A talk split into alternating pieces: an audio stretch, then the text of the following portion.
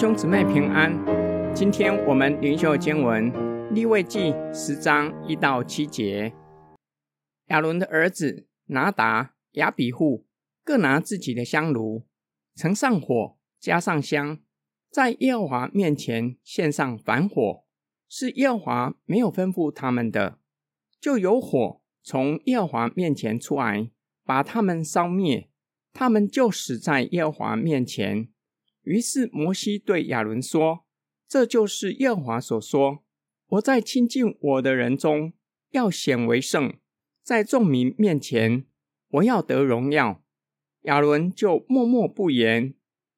摩西召了亚伦叔父乌薛的儿子米沙利、以利撒反来，对他们说：“上前来，把你们的亲属从圣所前抬到营外。”于是二人上前来，把他们穿着袍子抬到营外，是照摩西所吩咐的。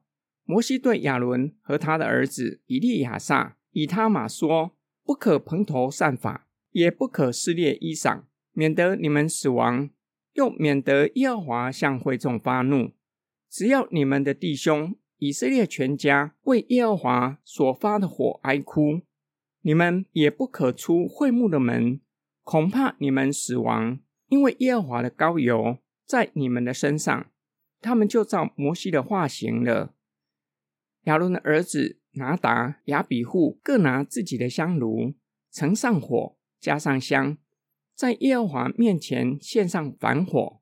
摩西早已经吩咐他们，只能用上主指示的方式做的香，并且只能从祭坛上取火，不能从营外引火。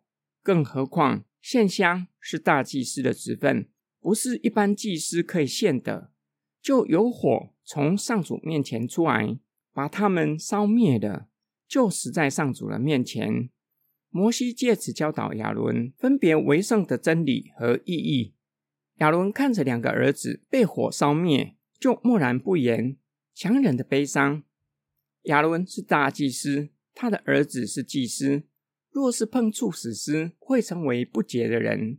摩西面对这样的问题，吩咐自尽亲属、本家的堂兄弟，将亚伦两个儿子的尸体抬到营外。他们身上还穿着圣袍，没有被火烧灭。摩西告诉亚伦和其他两个儿子，他们是大祭司和祭司，不可蓬头散发，也不可撕裂衣裳。这是以色列人为死去亲人表达哀伤的方式。假如他们不愿意听从，不止自己招致死亡，连会众也会受牵连。摩西同时吩咐他们，不可以出会幕的门，因为上主的膏油在他们身上。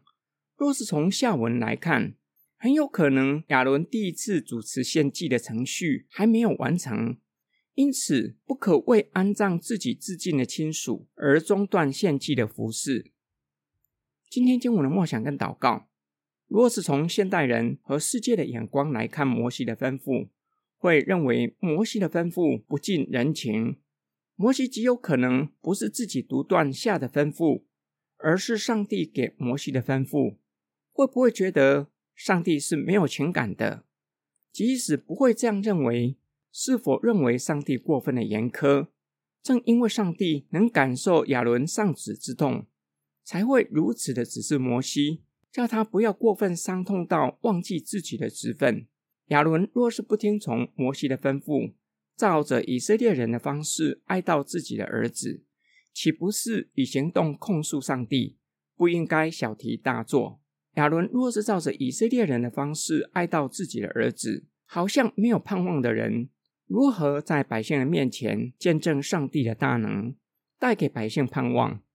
今天灵修的经文教导我，怎样的服事才是神所喜悦的？献很多且贵重的礼物吗？不是的，听命胜过献祭，这是圣经的教导。圣经没有明说亚伦的儿子献燔火真实的情况，但是有一件事是确定的。亚伦两个儿子没有照着神的指示侍奉，导致灭亡的后果。一位牧师在神学院毕业典礼勉励毕业生，有一天见主面，听到主说：“你是良善又忠心的仆人。我们一生的侍奉，无论承受多大的痛苦，都值得的。听从神的吩咐，将侍奉视为是最有价值的，且把它摆在人生首要的位置。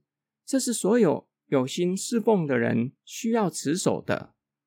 我们一起来祷告，亲爱天父上帝，我们是你选召的仆人，求你保守我们的心，并求主的圣灵不断的光照我们，叫我们在凡事上信靠神，顺服圣灵的引领，使我们一生的侍奉都蒙你悦纳。我们奉主耶稣基督的圣名祷告，阿门。